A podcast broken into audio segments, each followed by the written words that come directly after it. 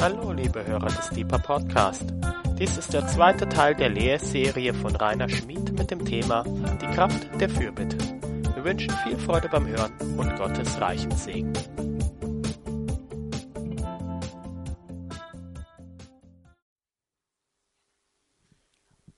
So, ganz herzlich willkommen auch von meiner Seite. Das Thema Kraft der Fürbitte steht ja unter diesem Leitvers von 1. Timotheus 2, Verse 1 bis 6, vor allem der erste Vers, wo Paulus schreibt, ich ermahne nun vor allen Dingen, dass Flehen, Gebete, Fürbitten, Danksagungen getan werden für alle Menschen, für Könige und alle, die in Hoheit sind, damit wir ein ruhiges und stilles Leben führen mögen in aller Gottseligkeit und Ehrbarkeit. Das ist gut und angenehm vor unserem Heiland Gott, welcher will, dass alle Menschen errettet werden und zur Erkenntnis der Wahrheit kommen, denn einer ist Gott und einer ist Mittler zwischen Gott und Menschen, der Mensch Christus Jesus, der sich selbst als Lösegeld für alle gab. Das letzte Mal habe ich ja bei der Einleitung so darauf hingewiesen, dass es ganz verschiedene Dinge gibt, die unser Christenleben ausmachen und dass es ähm, gut ist, wenn wir auf Ausgewogenheit achten. Aber Paulus sagt hier, es gibt eine Prioritätenliste. Es gibt was, was wir vor allen Dingen tun sollen. Und er ermahnt sogar dafür äh, oder dazu, ich ermahne nun vor allen Dingen, dass Flehen, Gebete, Fürbitten, Danksagungen getan werden. Ich möchte euch ein bisschen hineinnehmen in diese emotionale Berg- und Talfahrt, die ich äh, so vor zwei Stunden im Büro noch bei den letzten Vorbereitungen erlebt habe. Eben das, was Katharina gesagt hat, dieser Weitblick, der Überblick, da habe ich mir gedacht, ja, verschaffe ich mir zum Schluss nochmal so einen Überblick, so einen Weitblick über die verschiedenen Bibelstellen, die mit Gebet, mit Bitte, mit Fürbitte insbesondere zu tun haben. Und ähm, da bin ich drauf gestoßen, Psalm 65, Vers 3. Du erhörst Gebet, darum kommt alles Fleisch zu dir, habe ich gesagt. Total easy. Du erhörst Gebet. 100 Prozent Verheißung. Psalm 4, Vers 4. Der Herr hört, wenn ich ihn anrufe. Okay, also ich rufe, er hört. Matthäus 7, Verse 7 und 8. Bittet und es wird euch gegeben werden. Suchet, so werdet ihr finden. Klopft an und es wird euch aufgetan werden. Denn jeder Bittende empfängt und der Suchende findet und dem Anklopfenden wird aufgetan werden. Okay, 100 Prozent Verheißung. Ich bitte, ich werde empfangen. Hebräer 4, Vers 16. Lasst uns nun mit Freimütigkeit hinzutreten zum Thron der Gnade damit wir Barmherzigkeit empfangen und Gnade finden zur, rechtzeitig, zur rechtzeitigen Hilfe. Also sogar noch eine Einladung, eine Aufforderung. Ja, mach's. Geh den Schritt zum Thron der Gnade, geh zu Gott und bitte. 1. Johannes 3, 21. Geliebte, wenn das Herz uns nicht verurteilt oder verdammt, haben wir Freimütigkeit zu Gott. Ups, das erste Wenn wenn das Herz uns nicht verdammt, haben wir Freimütigkeit zu Gott und was immer wir bitten, empfangen wir von ihm. Dann wieder die Verheißung Epheser 3, Vers 12. In ihm haben wir Freimütigkeit und Zugang in aller Zuversicht durch den Glauben an ihn. 1. Johannes 5, Vers 14. Und dies ist die Zuversicht, immerhin die Zuversicht, stimmt schon wieder mit dem Vers davor überein, die Zuversicht, die wir zu ihm haben, dass er uns hört, wenn, schon wieder ein wenn, wenn wir etwas nach seinem Willen bitten. Matthäus 8, Verse 19 und 20. Wiederum sage ich euch, wenn zwei von euch auf der Erde übereinkommen werden, irgendeine Sache zu erbitten, da geht es um das Thema Einheit, so wird sie ihnen werden von meinem Vater, der in den Himmeln ist. Denn wo zwei oder drei versammelt sind in meinem Namen, da bin ich in ihrer Mitte. Matthäus 21, Verse 20 bis 22. Und als die Jünger es sahen, verwunderten sie sich und sprachen, wie ist der Feigenbaum sogleich verdorrt? Jesus hat nämlich Frucht an einem Baum gesucht, der hatte keine Frucht. Er hat äh, ja, ihn mehr oder weniger verflucht und er ist verdorrt. War gar nichts mehr mit dem Baum. Jesus aber antwortete und sprach zu ihnen, wahrlich, ich sage euch, wenn, schon wieder ein wenn, wenn ihr Glauben habt und nicht zweifelt, so werdet ihr nicht allein das mit dem Feigenbaum geschehene tun, sondern wenn ihr auch zu diesem Berg sagen werdet, hebe dich empor und wirf dich ins Meer, so wird es geschehen. Und alles, was immer ihr im Glauben, glaubend begehrt, werdet ihr empfangen. Im Gebet glaubend begehren. Jakobus 1, Verse 5 bis 8. Wenn aber jemand von euch Weisheit mangelt, so bitte er Gott, der allen willig gibt und nichts vorwerft, und sie wird ihm, also die Weisheit, gegeben werden. Er bitte aber im Glauben ohne zu zweifeln. Denn der Zweifler gleicht einer Meereswoge, die vom Wind bewegt und hin und her getrieben wird. Denn jener Mensch denke nicht, dass er etwas von dem Herrn empfangen werde ist er doch ein wankelmütiger Mann, unbeständig in allen seinen Wegen. Die Sache wurde immer komplizierter. Johannes 14, Verse 13 und 14. Wahrlich, wahrlich, ich sage euch, wer an mich glaubt, der wird auch die Werke tun, die ich tue, und wird größere als diese tun, weil ich zum Vater gehe.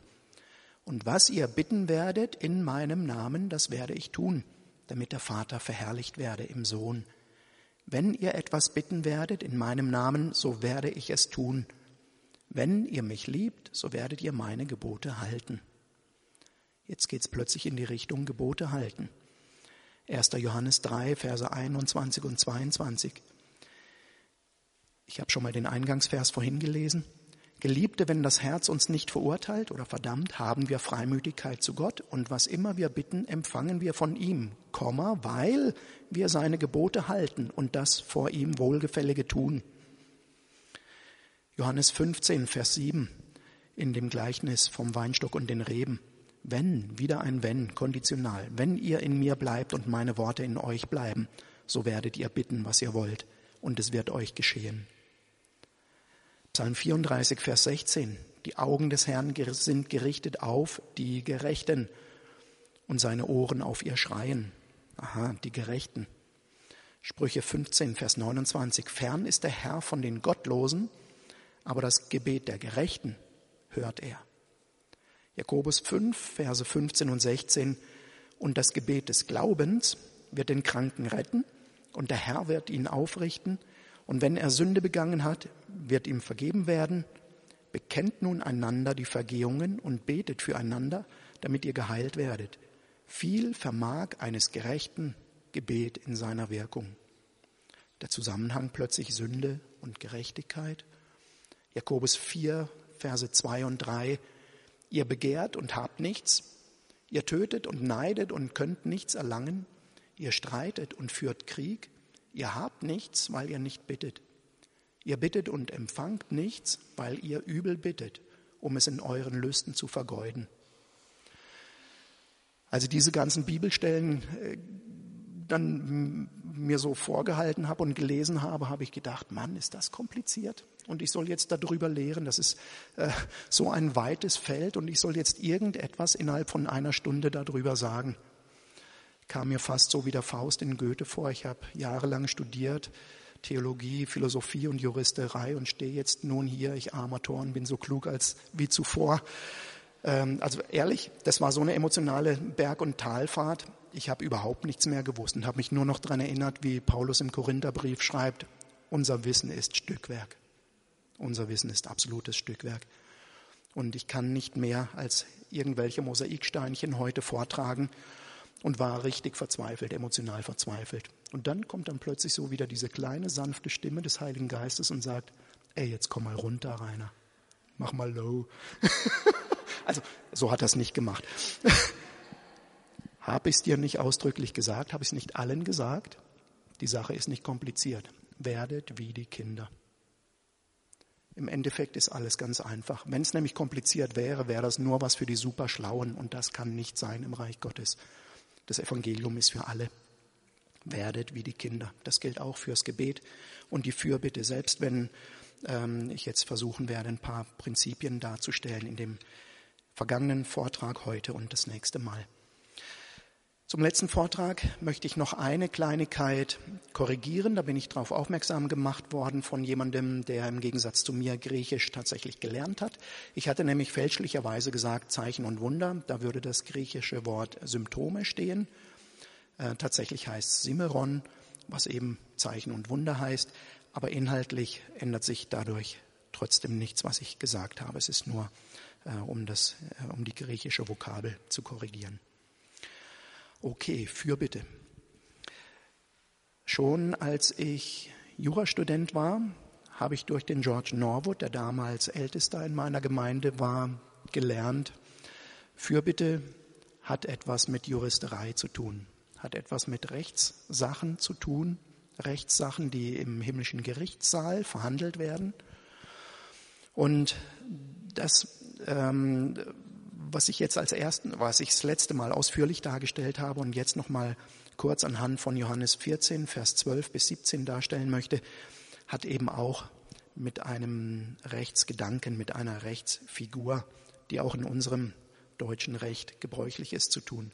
Johannes 14, Verse 12 bis 17, da heißt es wahrlich, wahrlich, ich sage euch, wer an mich glaubt, der wird auch die Werke tun, die ich tue und wird größere als diese tun, weil ich zum Vater gehe.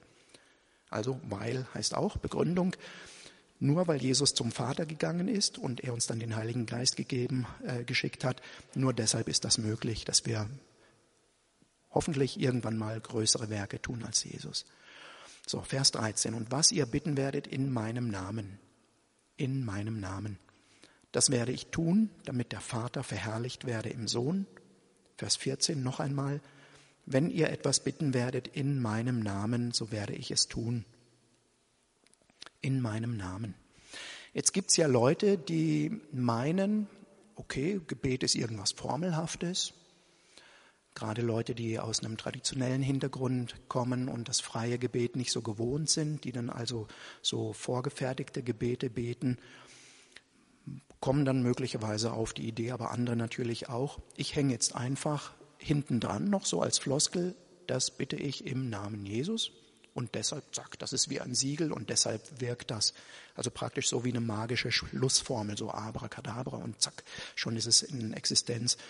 Das ist nicht gemeint, dass man da einfach irgend so eine Schlussfloskel im Namen Jesu, bitte ich das, drunter setzt, sondern das hat einen Inhalt. Im Namen von jemandem etwas bitten oder tun, bedeutet, man ist Stellvertreter von jemandem. Man ist meinetwegen Botschafter, Botschafter in einem fremden Land. Das ist jetzt eine kurze Wiederholung vom letzten Mal, damit wir den Bogen wieder kriegen. Ähm, und dann bin ich meinetwegen in Nigeria Botschafter von Deutschland und ich spreche nicht in meinem Namen, Rainer Schmidt, sondern ich spreche im Namen von Deutschland gegenüber der nigerianischen Regierung. Dann tue ich etwas, im Namen von Deutschland oder ich bitte um etwas im Namen von Deutschland. Schickt uns mal ein bisschen Öl rüber. Wir brauchen das gerade, weil wir die Atomkraftwerke abschalten. Zum Beispiel, dann bitte ich in, im Namen von Deutschland. Und ich vertrete damit, wie gesagt, nicht mich, sondern das Land, für, die, für das ich da bin. Paulus sagt, ihr seid Botschafter an Christi Stadt. Ihr seid Botschafter eines bestimmten Königreichs eines Machtgebildes und ihr seid die Sichtbaren, die das vertreten. In meinem Namen, ich habe damals oder das letzte Mal schon gesagt, das äh, wäre mit der deutschen Rechtsfigur der Prokura oder der rechtlichen Stellvertretung zu vergleichen.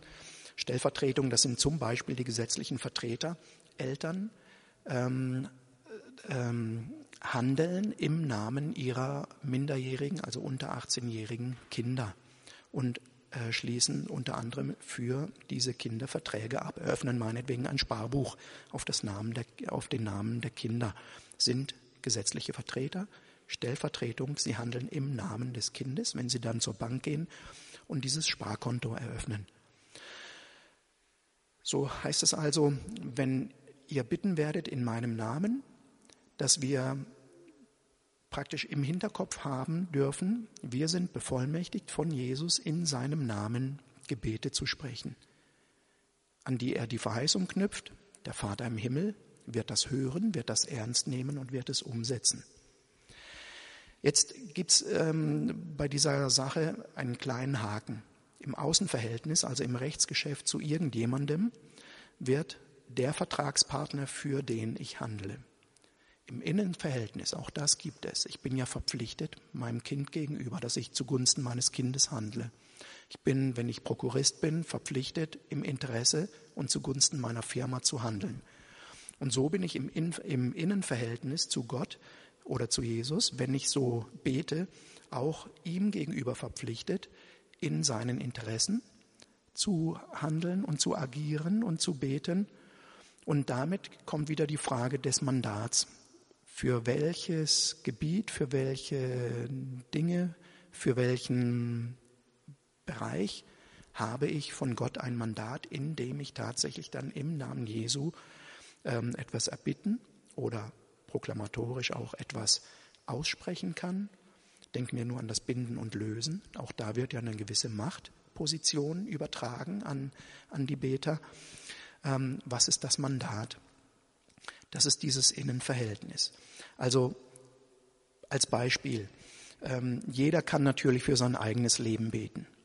Ein Vater ist ähm, in die Familie gesetzt, eine Mutter natürlich genauso in die Familie gesetzt und hat das Mandat für die Familie zu beten.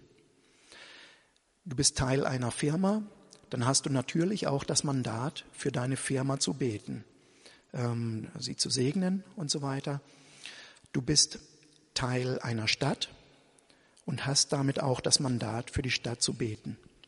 Ich bin Teil der Justiz ich sehe mich auch als Mandatsträger der Fürbitte für die Justiz. Und so geht das immer weiter. Ihr seid Teile einer Kirchengemeinde, habt also auch das Mandat für die Gemeinde zu beten. Ähm, soweit ist das, glaube ich, äh, gar nicht so schwierig. So, das war in meinem Namen beten. Also als Botschafter an Christi Stadt als Prokurist oder als Stellvertreter Jesu, der als unsichtbares Haupt in den himmlischen Welten sitzt, in der unsichtbaren Welt und wir agieren als ein sichtbarer Körper hier auf Erden. Gehen wir zu 1. Johannes 5, Verse 11 bis 15. Ein anderer Aspekt oder eine kleine, kleine andere Facette äh, dafür bitte. Da heißt es, und dies ist das Zeugnis, dass Gott uns ewiges Leben gegeben hat. Und dieses Leben ist in seinem Sohn. Wer den Sohn hat, der hat das Leben. Wer den Sohn Gottes nicht hat, hat das Leben nicht. Dies habe ich euch geschrieben, damit ihr wisst, es geht um Gewissheit, damit ihr wisst, dass ihr ewiges Leben habt, die ihr an den Namen des Sohnes Gottes glaubt. Und dies ist die Zuversicht, es geht auch wieder um Wissen, um Gewissheit, und dies ist die Zuversicht, die wir zu ihm haben, dass er uns hört, wenn wir etwas nach seinem Willen bitten. Also hm, praktisch auch wieder so ein kleiner Gesetzestext, Tatbestand und Rechtsfolge. Rechtsfolge ist, Gott hört uns. Tatbestandsvoraussetzung ist, wenn wir etwas nach seinem Willen bitten. Und wir wissen, dass er uns hört, was wir auch bitten. So wissen wir, dass wir das Erbetene haben, das wir von ihm erbeten haben. So, wenn wir etwas nach seinem Willen bitten. Wie betet man nach dem Willen Jesu oder nach dem Willen Gottes? Ich habe mir dazu, ähm, das ist der eine Schwerpunkt des heutigen Abends, zu dem ich mir Gedanken gemacht habe, ähm, nach dem Willen Jesu und nach dem Willen Gottes beten, das ist eigentlich genau das, was ich vorhin kurz als Innenverhältnis in dieser Rechtsfigur der Prokura oder der Stellvertretung erwähnt habe. Ich muss also im Interesse als guter Interessenvertreter Gottes handeln und beten. Und das setzt voraus, einmal, sind drei Voraussetzungen, die ich äh, so meine gefunden zu haben, setzt voraus zunächst mal, dass ich den, den ich vertrete, also Jesus, beziehungsweise auch den Vater, an den ich die Bitten richte, nach seinem Charakter her kenne. Ähm, als Botschafter von, nehmen wir mal Idi Amin, ähm, der äh, ist jetzt nicht mehr an der Macht, den kann man gut nehmen. Als Botschafter von Idi Amin werde ich ganz anders auftreten wie als Botschafter von Angela Merkel. Bei Angela Merkel gehe ich davon aus, dass sie den Ausgleich will und dass sie den Frieden will. Bei Idi Amin, das war der ugandische Diktator, ähm, dessen Charakter war anders. Und da kann ich davon ausgehen, dass ich andere Interessen vertreten muss als ein Botschafter. Es ist also wichtig, den Charakter desjenigen erstmal zu, kennenzulernen, den man vertritt. Seine Gedanken, seine Pläne, seine Vorgehensweisen immer besser und intensiver kennenzulernen. Also nach diesem Motto, das man so äh, eine Zeit lang am Armband getragen hat, WWJD, What would Jesus do? Was würde Jesus an dieser Stelle tun? Ganz simpel, also das ist jetzt absolute Grundlage eigentlich, aber es ist immer mal wieder gut, auch die Grundlagen in Erinnerung zu bringen. lerne ich Gottes Charakter, seine Gedanken, Pläne und Vorgehensweisen in bestimmten Situationen durch Bibellektüre natürlich kennen. Ich kann dann darauf achten, ich kann ja einfach nur so, schwupp, 20 Seiten mal am Stück lesen, so, und dann zum Schluss, ja, gucke ich mal nach dem Weidenkorbprinzip, wenn ich das Wasser so reinschütte, was ist überhaupt übrig geblieben? Irgendwie hat's den Korb sauber gemacht, hängen geblieben ist nichts. Aber wenn man ähm, in, mit einem bestimmten Fokus liest, dann kann man zum Beispiel, um Gott besser kennenzulernen, ähm, lesen, was sind denn die herausstechenden Charakterzüge Gottes. Wie reagiert Gott im Alten Testament auf bestimmte Situationen? Wie reagiert Jesus, der ja den Vater zeigt und uns demonstriert hat im Neuen Testament in bestimmten Situationen? Was sagt oder wie reagiert Jesus beispielsweise gegenüber Kranken? Und wenn wir das sehen, wie reagiert er, dann wissen wir schon, wie können wir heutzutage Kranken gegenüber in der Fürbitte agieren. Wie reagiert er gegenüber Einsamen? Was sagt er über Reiche? Reiche Leute. Was sagt er über Gebundene? Was sagt er über Süchtige in die heutige Zeit reinzunehmen? Über die psychisch Kranken? Was sagt er über die Regierenden dieser Welt? Was sagt er und wie verhält er sich gegenüber Sündern? Und genau der Punkt ist eigentlich etwas ganz Interessantes. Das, äh, da sollten wir immer unser Augenmerk drauflegen, weil äh, wir ja oft ähm, Fürbitte tun für eine gefallene, in Sünde gefallene Welt. Welche Haltung hat Jesus gegenüber Sündern? Und wie reagiert Jesus gegenüber Sündern? Was sagt oder denkt Jesus über Städte oder über Nationen? Wir sollten uns damit beschäftigen, was sind denn die groben Leitlinien, die zum Beispiel im Buch der Offenbarung über die weitere Entwicklung der Menschheit geschrieben stehen. Worauf kommt es Gott bei seinem Handeln überhaupt hauptsächlich an? Was sind die groben Leitlinien seines Handelns und seines Denkens? Da gibt es einmal diesen Spagat, Liebe und Barmherzigkeit auf der anderen Seite, Gerechtigkeit und Heiligkeit auf der anderen Seite. Wie kann man das in die Fürbitte reinpacken für bestimmte Situationen? Gott liebt, ist barmherzig, will vergeben. Auf der anderen Seite ist er heilig und gerecht. Gott will, dass allen Menschen gerettet werden. Oder so wie George früher mal gesagt hat, Gott ist gut, aber nicht doof. Vielleicht erinnerst du dich an deinen Spruch. Gott ist gut, aber nicht doof. Er vergibt gerne, aber er lässt sieben nicht gerade sein, sondern sieben ist bei ihm halt sieben und damit ungerade. Er kann nicht einfach die Augen zutun, wenn irgendwas schief läuft. Und es wird in der Zukunft, kurz vor der, Jesu wieder, äh, vor der Wiederkunft Jesu, eine große Scheidung zwischen Gut und Böse geben. Es gibt bestimmte Dinge, die sind in der Offenbarung einfach festgeschrieben. Und da können wir, so ist dann meine Taktik, immer nur um Aufschub dieses Gerichts über das Böse in der Welt beten damit möglichst lange Gnadenzeit ist und möglichst viele Menschen noch für Jesus gerettet werden. Die Absicht Gottes ist auch so, diese große Absicht Gottes, dass er eine Braut ohne Flecken und Runzeln für seinen Sohn Jesus hat. Auch das ähm, führt uns dann zu einer bestimmten Weise der Fürbitte. Die Braut soll nicht einfach schludrig so weiter dahin dämmern in, in ihrer Trägheit, sondern sie soll sich vorbereiten, Öl in den Lampen haben, sie soll sich vorbereiten auf die Wiederkunft Jesu, soll sich schmücken, soll sich schön machen für den Bräutigam Jesus. Und letztlich geht es bei allem um die Herrlichkeit und die Ehre Gottes. Das ist das große Thema. Es ist alles dunkel und verwirrend und hin und her und ähm, keiner weiß so richtig, wie es läuft. Aber im Endeffekt kommt der Löwe von Juda, kommt die Herrlichkeit Gottes, kommt Jesus in seiner Macht wieder und es geht um die Herrlichkeit Gottes und um seine Ehre. Das ist Bibellektüre. Lies die Bibel, lies sie unter einem bestimmten Gesichtspunkt. Was ist der Charakterzug Gottes? Was sind seine Grundgedanken? Was sind seine Grundeinstellungen in bestimmten Situationen gegenüber bestimmten Menschen? Und das kannst du dann auch aktuell in dein Fürbitteleben übertragen. Charakter, Wesen Gottes oder Jesu kennenlernen geht, zweiter Punkt, natürlich ganz klar auch durch lebendige Begegnung mit Gott im Gebet, vor allem in der Anbetung. Anbetung ist das Anschauen der Herrlichkeit Gottes. Und wenn wir seine Herrlichkeit anschauen, so heißt es, glaube ich, im zweiten, nee, im ersten Korintherbrief, aber die genaue Stelle weiß ich nicht, irgendwo in den ersten vier Kapiteln, da heißt es, wenn wir seine Herrlichkeit anschauen, werden wir verwandelt in seine Herrlichkeit. Wir werden in sein Ebenbild verwandelt. Durch intensive Begegnung mit Gott in seinem Wort und in seiner Nähe werden unsere Gedanken verändert. Das ist das große Thema vom Römerbrief, Kapitel 12, Verse 1 und 2. Unsere Emotionen, unsere Sinne, unsere Sinneswahrnehmungen, unsere Emotionen, Gedanken werden verwandelt durch, dadurch, dass wir uns Gottes Nähe aussetzen. Und wenn man sich die Frage stellt, wie kann man nach dem Willen Gottes beten, das ist ja das, das erste große Oberthema, ähm, dann muss man sich natürlich auch Gedanken machen, wie formuliere ich inhaltlich meine Bitten und Fürbitten. Was kann, was soll der Inhalt meiner formulierten Fürbitten sein?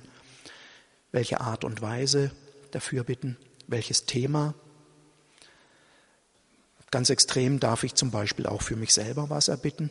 Manche Leute, die sind ja so stark unerlöst von falsch verstandener Demut geprägt, ähm, dass sie sich schlecht fühlen, wenn sie etwas für sich selber erbitten. Das ist so, das nenne ich so diese Sklavenhaltung. Ich bin nur da, denken viele oder manche, ähm, dass ich Gott diene und dass er mich nutzt und gebraucht. Und ich habe halt das zu tun. Aber ähm, ja, das ist das eine Extrem. Andere Leute sind noch so egozentrisch geprägt, dass ihre Gebete nur von ihren eigenen Bedürfnissen oder ihren eigenen Verletzungen und erlebten Ungerechtigkeiten geprägt sind. Und die kreisen sich dann immer nur um diese Gedanken. Äh, mir fehlt dies, aber ich kann doch gar nicht, weil damals ist mir dies und jenes Schlimme passiert und wumm, man ist dann so egozentrisch geprägt, ähm, dass man gar nicht mehr frei ist für andere Dinge in der Fürbitte. Das Vaterunser gibt uns da ein ganz gesundes Modell. Es geht primär um die Ehre Gottes, Vater unser im Himmel, und äh, diese Verherrlichung Gottes. Es geht aber auch um unsere täglichen Bedürfnisse und die haben in angemessenem Rahmen auch Raum. Die Bitte, gib uns unser tägliches Brot heute. Es geht nicht bei diesem Gebet um Manna auf Vorrat, so wie im Alten Testament. Da hat das Volk Israel in der Wüste ja, als das Manna jeden Tag runtergeregnet ist, versucht auch mal für den Folgetag schon mal ein bisschen Vorrat anzulegen. Das war dann vergammelt ziemlich bald. Es geht in diesem Vater unser ähm, um äh, das Gebet, auch um, um die täglichen Bedürfnisse in angemessenem Rahmen. Es geht vor allem auch um die Ausbreitung von Gottes Herrlichkeit und seinem Reich. Sehr oft, und das ist dann das Problem, wenn wir in konkreten Situationen Fürbitte tun wollen, sehr oft finden wir in der Bibel keinen konkreten Hinweis, wie wir in einer Situation richtig beten sollen. Wir kennen nicht die Zukunft, wir kennen nicht die konkrete ähm, Entwicklung dieser einen Geschichte, die, die also nehmen wir mal an, irgendwie ähm, eine, eine, politische Frage, die entschieden werden muss. Ähm, wir sind gefangen in Raum und Zeit in Raum und Zeit. Gott ist es zum Glück nicht. Er sieht das Ende. Er hat Pläne, die er in Erfüllung bringen will. Wir erkennen oft nicht, welche Dynamiken, Absichten oder Kräfte in einer zum Beispiel gesellschaftlichen Entwicklung am Wirken sind. Beispiel Herausforderung durch die vielen Flüchtlinge, die seit Herbst 2015 gekommen sind. Der Leib Jesu ist in großer Verwirrung. Ist das eine Bedrohung für Deutschland und Europa oder ist das eine Chance für Europa, die wir wahrnehmen sollen? Und die Sache ist, wie so häufig im Reich Gottes, nicht schwarz oder weiß, sondern vielschichtig und sehr komplex. Wir könnten uns dann zum Beispiel in der Fürbitte fragen, was für Absichten hat Gott möglicherweise damit? Weil nichts geschieht ja ohne äh, dass er es irgendwie mal überdacht hat und so an seinem Thron vorbeigewunken hat, also praktisch wie so ein Bundespräsident bei einer Gesetzesausfertigung seine Unterschrift drunter gesetzt hat, geschieht ja nichts, ohne dass Gott es nicht bemerkt. Was für Absichten hat er möglicherweise damit? Was will er uns als Christenheit sagen? Wo will er uns aufwecken? Wo will er uns herausfordern? Wie sollen wir reagieren? In solchen Situationen, wo wir konkrete Dinge nicht wissen, wie wir konkret beten sollen, Gott sei Dank, Römer 8, Vers 26 und 27, der Heilige Geist hilft unserer Schwachheit auf, auf. Denn wir wissen nicht, wie wir beten sollen, aber der Heilige Geist vertritt uns mit unaussprechlichem Seufzen. Und dieses unaussprechliche Seufzen verstehe ich wirklich auch wörtlich. Ähm, wenn gar nichts weiter hilft, darfst du einfach in Sprachen beten. Gott weiß dann schon. Wir sollten bei der Fürbitte auch immer darauf achten, ähm, dass das oft scheinbar Gute ähm, der Feind des Besseren sein kann. Das lernen wir aus Matthäus 4, aus dieser Versuchungserzählung in der Wüste. Da hat der Satan dem Jesus ja auch vordergründig gut erscheinende, verlockende Angebote gemacht. Aber Jesus kannte halt den Vater, kannte seinen Charakter. Ich weiß nicht, ob er zu dem Zeitpunkt schon den vollständigen Plan des Vaters wusste, dass sein Weg nach drei Jahren oder dreieinhalb Jahren am Kreuz endet, weiß ich nicht.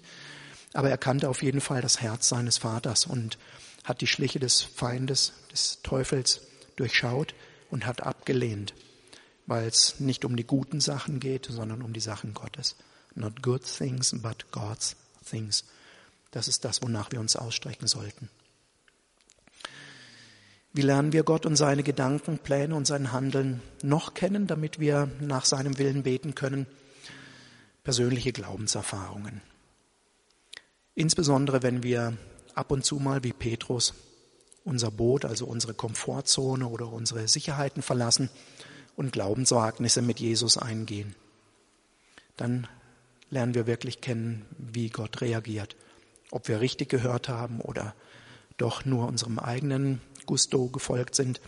Das Problem bei dieser äh, Sache, persönliche Glaubenserfahrungen oder überhaupt Lebenserfahrungen, ist ähm, das generelle Problem, dass unser Gottesbild und unsere Theologie ohnehin ganz maßgeblich durch unsere persönliche Erfahrung geprägt wird.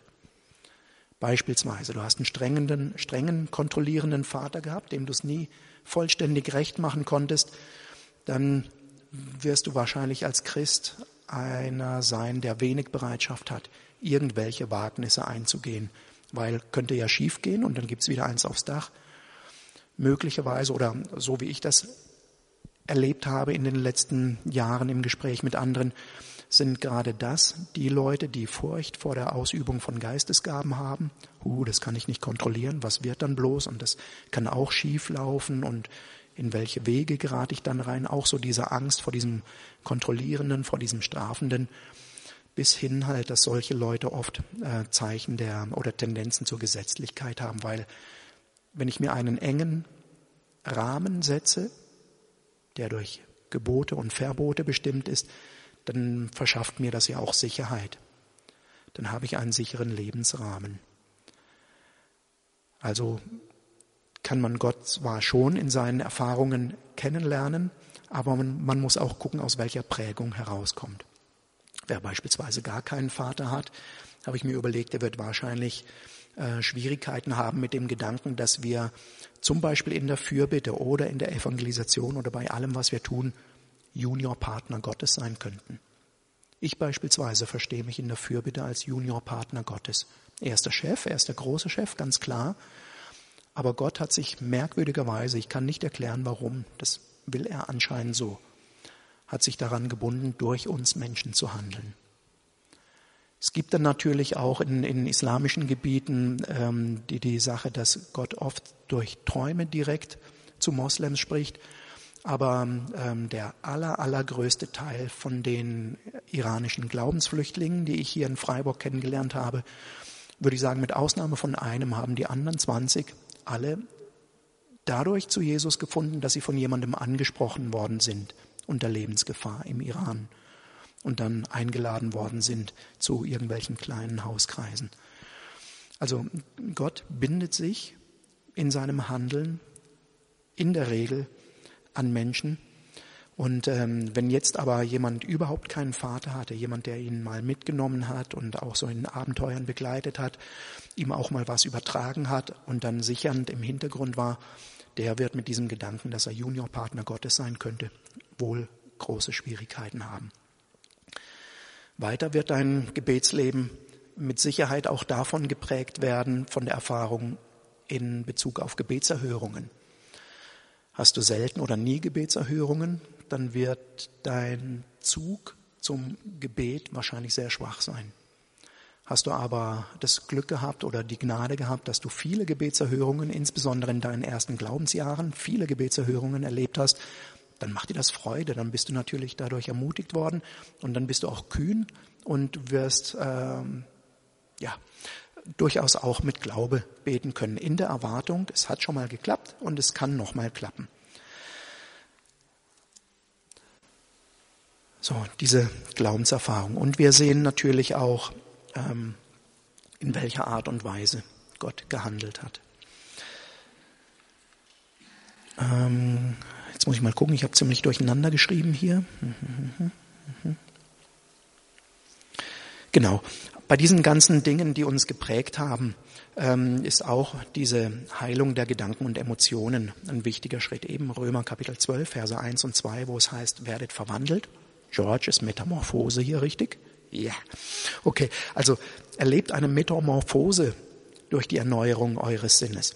Gestern in einer Predigt wurde auch dieser Vers angesprochen und es wurde nochmal darauf hingewiesen, haben wir ja alle wahrscheinlich schon mal gehört, Raupe, Schmetterling. Das ist so diese bekannteste Metamorphose. Aus einer Raupe wird durch Metamorphose, durch diese Verwandlung, die hier in Römer 12 angesprochen wird, ein Schmetterling. Ganz anderes Fortbewegungssystem. Nicht mehr kriechen, sondern fliegen. Ganz andere Nahrung. Nicht mehr Blätter, sondern Nektar.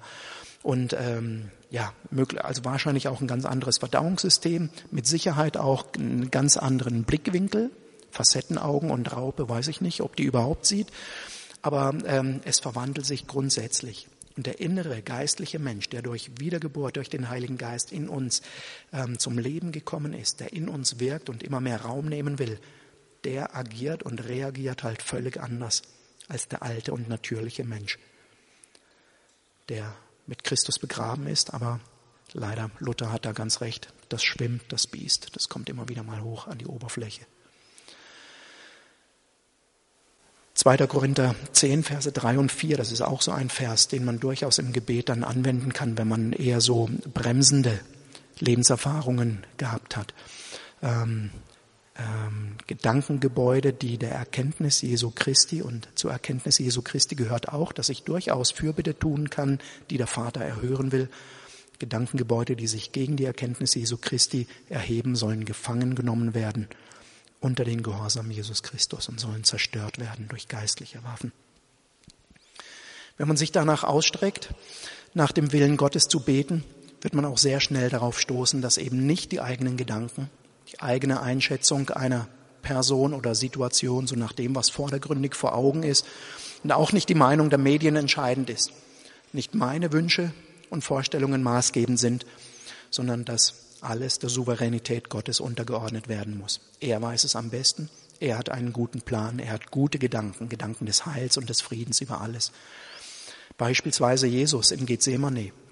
Der hatte sehr wohl seine eigene Vorstellung und seinen Wunsch, wie es für ihn am besten wäre, wie er es am liebsten hätte, nämlich dass dieser Kelch ähm, der Folter und des Todes an ihm vorübergeht. Aber im Endeffekt hat er auch seinen Willen dann Gott unterstellt und hat gesagt, aber nicht so, wie ich will, sondern letztlich dein Wille geschehe. Ich sag dir meinen, meinen Wunsch, aber ich ordne mich dir über, äh, dir unter. Das ist Demut, Unterordnung unter die Gedanken äh, Gottes. Petrus, Matthäus 16, Verse 21 fortfolgende, ist auch ein ganz äh, typisches Beispiel, ähm, wie man vordergründige Gedanken für gut hält, die aber dann doch nicht gut sind. Leidensankündigung Jesu, er muss nach Jerusalem gehen, muss dort leiden und gekreuzigt werden. Und die Reaktion des Petrus, der ja so viele Heilungen und Wunder gesehen hat, gesehen hat, wie Jesus den Menschen gut getan hat, reagiert natürlich ganz spontan, nee, das soll nicht geschehen, auf gar keinen Fall. Und das werde ich verhindern. Und das verhindere auch Gott. Und die scharfe Reaktion von Jesus, geh hinter mich, Satan. Denn du sinnst nicht auf das, was Gottes ist, sondern du denkst rein menschlich. Nicht unsere menschlichen guten Gedanken sind maßgeblich, sondern letztlich das, was Gott will. Und deshalb sollten wir uns auch immer überprüfen in der Fürbitte, wenn wir in eine Richtung beten, Gott, ist das wirklich deine Richtung? Kurzsichtig gesehen ist es vielleicht gut, was ich mir vorstelle, aber du hast vielleicht noch einen ganz anderen Langzeitplan. Apostelgeschichte 6, Steinigung des Stephanus und diese Verfolgung, die über die damalige Kirche in Jerusalem dann gekommen ist. Kann jeder beten, Mann, Anfechtung, Verfolgung, bloß nicht. Aber es war gut und notwendig, um das Evangelium in alle Welt zu verbreiten. Auch etwas, wo wir vielleicht vordergründig spontan beten würden. Bewahre uns, behüte uns, beschütze uns hier in Jerusalem, dass wir weiter unsere schöne große Gemeinde haben und ähm, hilft, dass dieser Drangsal, dass dieser Druck aufhört. Aber es war nicht der Plan Gottes. Ja, nicht meine Meinung ist maßgeblich, sondern Papa, ich möchte deine Gedanken kennenlernen, ich möchte dein Herz erfassen, ich möchte meine Gedanken unter den Gehorsam Jesu Christi stellen und ich möchte wirklich so denken, wie du denkst, ich möchte deinen Willen erfassen können, Jesus, mach dein Herz zu meinem Herzen und äh, schenk mir deinen Willen, Herr, drück mir wirklich diesen Stempel auf, damit ich das mehr und mehr automatisch auch bete, was deine Anliegen sind. Nach dem Willen Gottes beten betrifft auch ein ganz anderes großes Thema, nämlich die innere Haltung. Mit welcher Herzenshaltung soll ich denn beten, wenn ich nach dem Willen Gottes bete? Ich nenne das Thema jetzt, das ist der zweite große Block für heute Abend, die Haltung der Identifikation. Sich identifizieren, sich eins machen mit der Person, für die man betet oder mit dem Sachanliegen, für das man betet – das ist ein oft sehr hoher emotionaler Preis, den man als Fürbitter betet. Wir haben als Christen sowieso schon, insbesondere wenn wir unser Glaubensleben konsequent leben und vorwärts gehen, einen Preis zu zahlen, der in Widerstand von Menschen und in Konfrontation mit Menschen und manchmal auch mit geistlichen Mächten besteht. Aber ähm, dieser Preis der Identifikation als Fürbitter, das ist nochmal ein ganz hoher emotionaler Preis sich identifizieren in der Fürbitte, eng eins machen, sich verbinden mit der Person, für die man betet, mit der Gruppe oder mit dem Volk, für das man betet. Und zwar durch die Liebe Christi. Das heißt ja auch bei Paulus, die Liebe Christi dringt uns, dies und jenes zu tun. Das bedeutet auch zu erkennen oder anzuerkennen, dass man selbst nicht besser oder gerechter ist als die Gruppe, für die man betet. Das bedeutet anzuerkennen, dass man ein Teil dieser Gruppe ist. Ich bin halt in diesem Land Deutscher und ich identifiziere mich damit auch mit dem deutschen Volk und mit der deutschen Nation. Ich bin Europäer. Ich mag die EG vielleicht nicht gutheißen, beziehungsweise die Europäische Union. Da läuft vieles schräg, was ich auch kritisiere. Aber ich bin in Europa auf diesem Kontinent geboren und ich bin Europäer. Und ich identifiziere mich dementsprechend auch mit Europa und mit der europäischen Bevölkerung.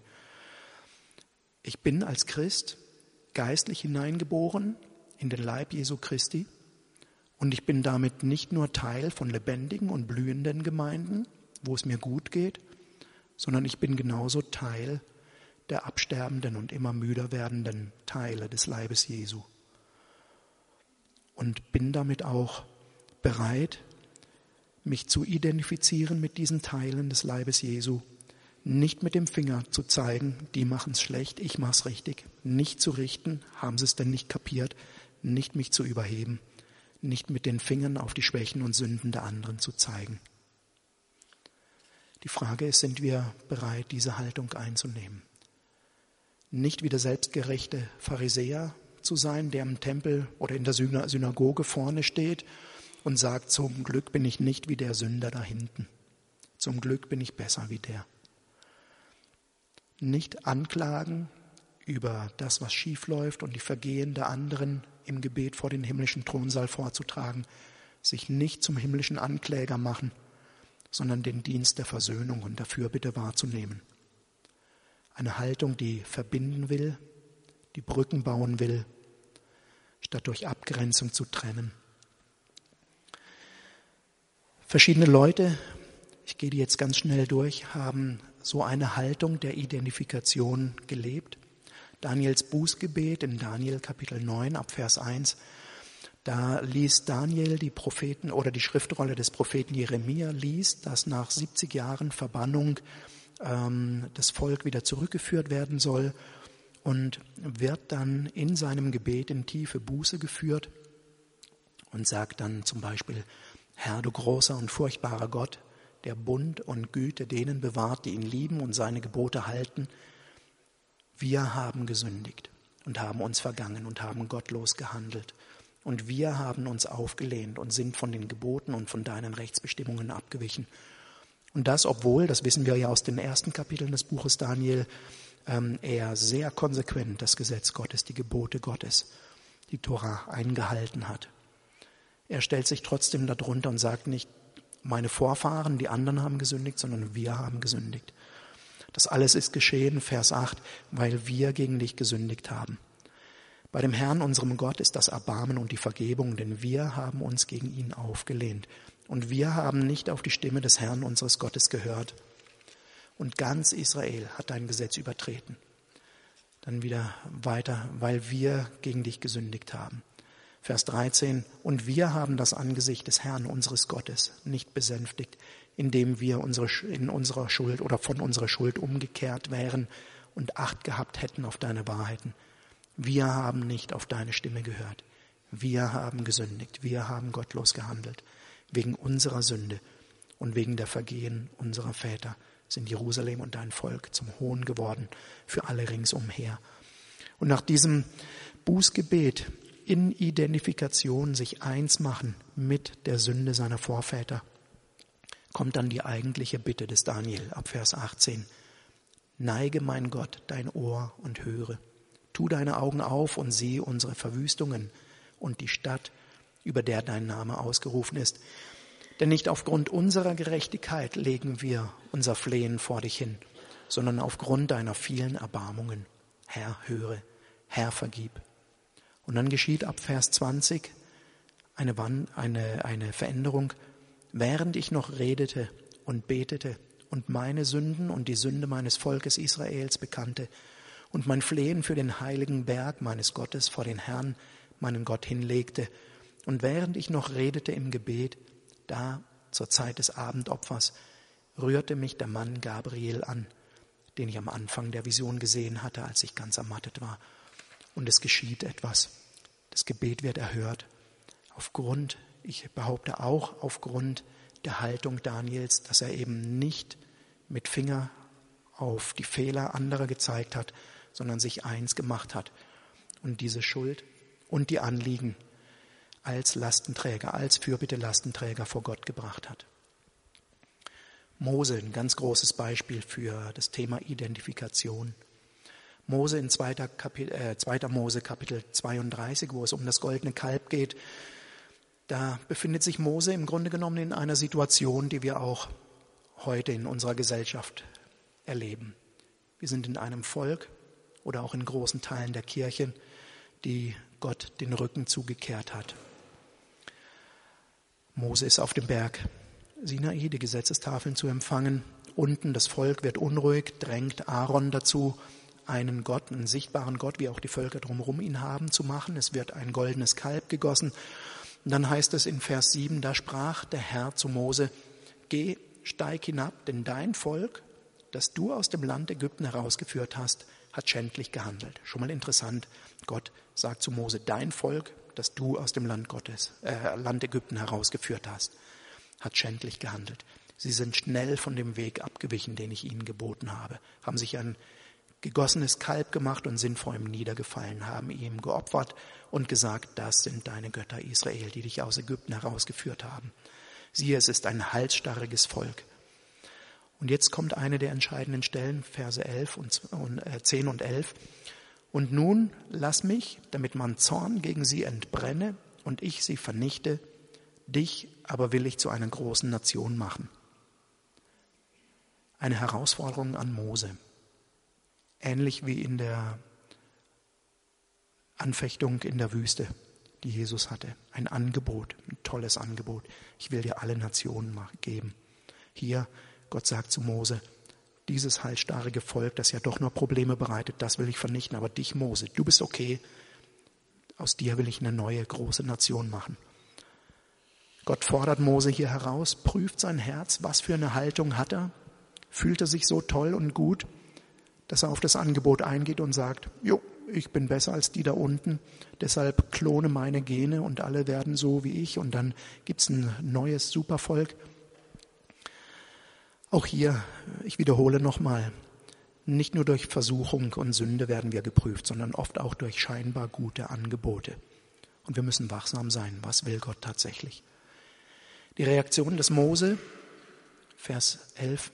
Mose jedoch flehte den Herrn seinen Gott an und sagte, wozu Herr entbrennt dein Volk, äh, dein Zorn gegen, aufpassen, gegen dein Volk, das du mit großer Kraft und starker Hand aus dem Land Ägypten herausgeführt hast.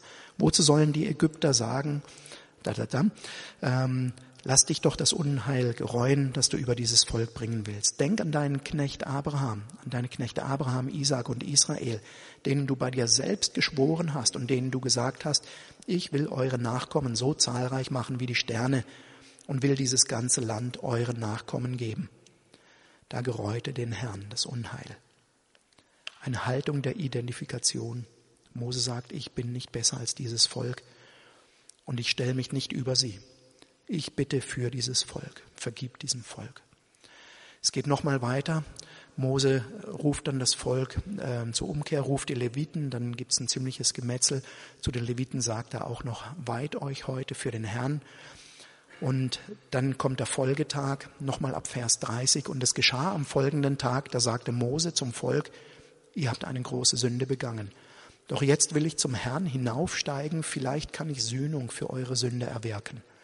Darauf kehrte Mose zum Herrn und sagte, ach, dieses Volk hat eine große Sünde begangen. Interessanterweise anders wie Daniel sagt er dieses Volk. Okay, dieses Volk hat eine große Sünde begangen. Sie haben sich einen Gott aus Gold gemacht. Und nun, wenn du doch ihre Sünden vergeben wolltest, jetzt kommt der Hammer. Wenn aber nicht, so lösche mich aus deinem Buch, das du geschrieben hast.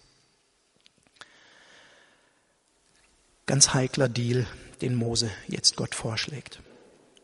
Ausgangsvorschlag Gottes einen Tag zuvor war, ich lösche das Volk aus und mit dir mache ich einen Neuanfang. Jetzt kommt Moses und sagt, vergib doch diesem Volk. Wenn du aber nicht vergeben willst, dann lösch mich aus, aus diesem Buch, das du geschrieben hast. Und Gottes Reaktion er ist offensichtlich sehr angerührt, sagt, der Herr sprach zu Mose, wer gegen mich gesündigt hat, den lösche ich aus meinem Buch aus.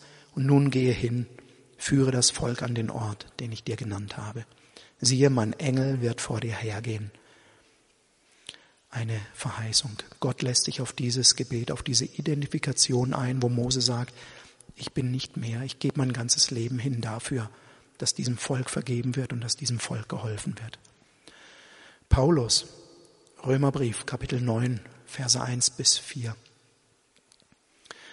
Ich sage die Wahrheit in Christus, ich lüge nicht, wobei mein Gewissen mir Zeugnis gibt im Heiligen Geist, dass ich große Traurigkeit habe und unaufhörlichen Schmerz in meinem Herzen. Denn ich selbst, ich habe gewünscht, verflucht zu sein von Christus weg für meine Brüder, meine Verwandten nach dem Fleisch, die Israeliten sind, deren die Sohnschaft ist, und die Herrlichkeit und die Bündnisse und die Gesetzgebung und der Gottesdienst und die Verheißungen. Paulus selbst stellt sich so unter sein Volk, identifiziert sich so stark mit seinem Volk, den Juden, dass er sagt, ich wünsche mir, dass lieber ich weggenommen werde, damit dieses Volk gerettet wird. Die tiefste Identifikation in Fürbitte und die tiefste Identifikation in Hingabe finden wir aber in Jesus selber. Jesaja 53, wo es heißt, jedoch unsere Leiden, er hat sie getragen. Er hat sich so identifiziert, dass er unser gesamtes Leiden auf sich genommen hat. Und unsere Schmerzen, er hat sie auf sich geladen. Ich überspringe nur die wesentlichen Verse, nenne ich. Er war durchbohrt um unserer Vergehen willen, zerschlagen um unserer Sünde willen.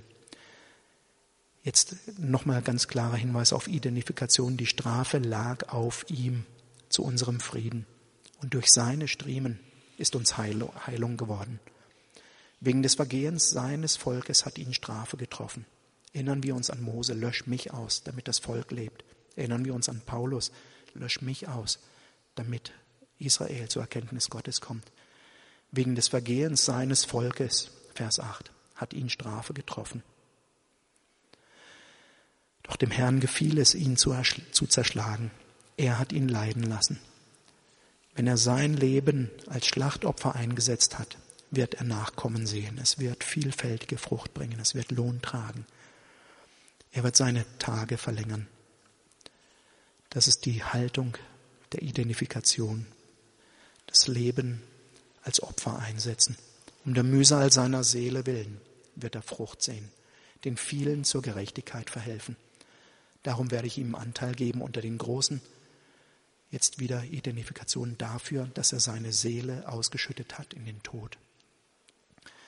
Und diese Fürbitte in tiefer Identifikation, die kann manchmal dazu führen, dass man sich für einen kurzen Moment so fühlt, als würde die Seele ausgeschüttet werden. Identifikation und Identifizierung mit denjenigen, für die man betet, das ist nichts, kein Gebet aus Entfernung, verurteilend, distanziert, sondern das bedeutet, in den Riss zu treten, da wo eine Lücke ist, reinzustehen, damit die Verbindung da ist, in die Bresche zu treten sich eins machen, sich unter die Last zu stellen und nicht über die Last und mit dem Finger auf sie zu zeigen. Bereit sein, mitzutragen, mitzuleiden. Und das kostet dann diesen hohen emotionalen Preis. Oft ein tiefer seelischer Schmerz in der Fürbitte. Und manchmal führt das auch zu einer praktischen Herausforderung. Herausforderung aus der eigenen Komfortzone herauszutreten, sich Hände und Füße schmutzig zu machen nicht seine eigene seine Ehre, sein eigenes Ansehen zu suchen, sondern die Ehre Gottes, um einer verlorenen Welt die Liebe und Barmherzigkeit Christi zu demonstrieren. Wir sind als Fürbitter nicht dazu gerufen, die Politik besser zu machen, die Politiker besser zu machen, sondern wir sind gerufen, einer verlorenen Welt die Liebe und Barmherzigkeit Christi zu demonstrieren. Und die Frage ist, sind wir bereit dazu? Sind wir bereit dazu, uns unter das Joch Jesu Christi zu stellen? uns einspannen zu lassen und ihn als den Führer gelten zu lassen, die Stiefel der Bereitschaft anzuziehen, die uns dynamisch werden lässt. Himmlischer Vater, ich bete, Jesus, dass du uns in unserer inneren Haltung überprüfst, auch in unseren Gedanken überprüfst. Vater, dass du uns mehr und mehr erkennen lässt, was dein Wille ist, was dein Charakter ist, Herr, damit wir wirklich nach deinem Willen beten können und äh, ja dann wirklich mit noch größerer Sicherheit und Zuversicht wissen dürfen, dass du unsere Fürbitten erhörst. Wir wollen das zu deiner Ehre tun. Amen. Liebe Hörer, wenn Sie noch weitere Abende aus unserer Deeper-Serie mit und nacherleben möchten, so besuchen Sie uns einfach auf unserer Webseite www.gebetshaus-freiburg.de. Dort erfahren Sie auch, wo Sie uns finden können und wie Sie unsere Arbeit unterstützen können. Wir hoffen, Sie hatten viel Freude beim Hören und wünschen Ihnen Gottes reichen Segen.